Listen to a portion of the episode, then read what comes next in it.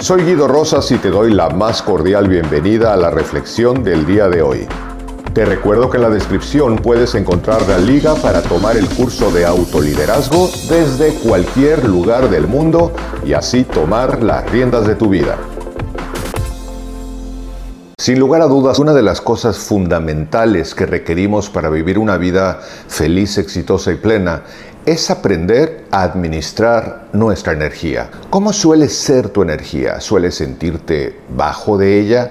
¿Sueles sentir que no te alcanza el tiempo, que tu vida no es productiva o que probablemente no está dando los resultados que tú quisieras que diera? Hoy vamos a hablar de tres puntos fundamentales que seguramente te serán muy útiles si decides aplicarlos para llenar tu vida de energía, de productividad, de éxito, felicidad y plenitud. Hoy estamos siendo bombardeados por tanta información que ha bajado evidentemente nuestra calidad de atención. Y si nosotros nos percatamos de esto, necesitamos hacer un análisis acerca de cuáles son los hábitos, las relaciones y las actividades que tenemos en la vida que nos están dando productividad y cuáles de ellas no.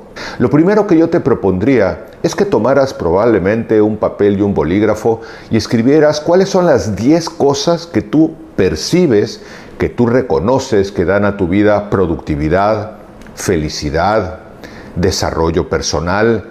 Y esto puede ser algunas personas de tu vida, algunos amigos, algunos buenos hábitos, algunas actividades o algunos aprendizajes. Tener claridad de lo que es beneficioso en nuestra vida, nos permite, por supuesto, conservarlo para que nuestra vida siga siendo productiva y podamos enfocarnos en usar esas herramientas o esos acompañantes, esas personas que van con nosotros en la vida, generando más productividad, más felicidad y más plenitud. Lo segundo que te propondría es que aceptes cuáles pueden ser las personas que no están generando ningún beneficio a tu vida, bien porque son relaciones tóxicas o meramente te distraen de lo que pueden ser tus objetivos, y cuáles son las cosas o las actividades que puedes hacer que generalmente boicotean el éxito de tu vida. Puede ser un exceso de televisión, puede ser discusiones inútiles, puede ser conversaciones que no van a ningún lado, puede ser una serie de distracciones que pueden ser entretenidas, pero que sabes que más allá de entretenerte momentáneamente, están perjudicando el beneficio de tu vida y no te están llevando a ningún lado. Yo te propondría que también detuvieras un momento de tu vida e hicieras una reflexión para decir, realmente paso demasiado tiempo en la televisión, o realmente discuto demasiado por cosas inútiles, o realmente me distraigo mucho más de lo que me capacito, o gasto mucho más de lo que optimizo mis recursos, es decir, que empieces por reconocer probablemente 5, 6, 7, 8 cosas o personas que lejos de estar generando un provecho a tu vida, la están drenando. Y entonces, qué bueno que estés conservando las cosas positivas de tu vida, pero que comprendas que hay algunas que hay que erradicar y que hay que modificar. Y este es justamente el tercer punto.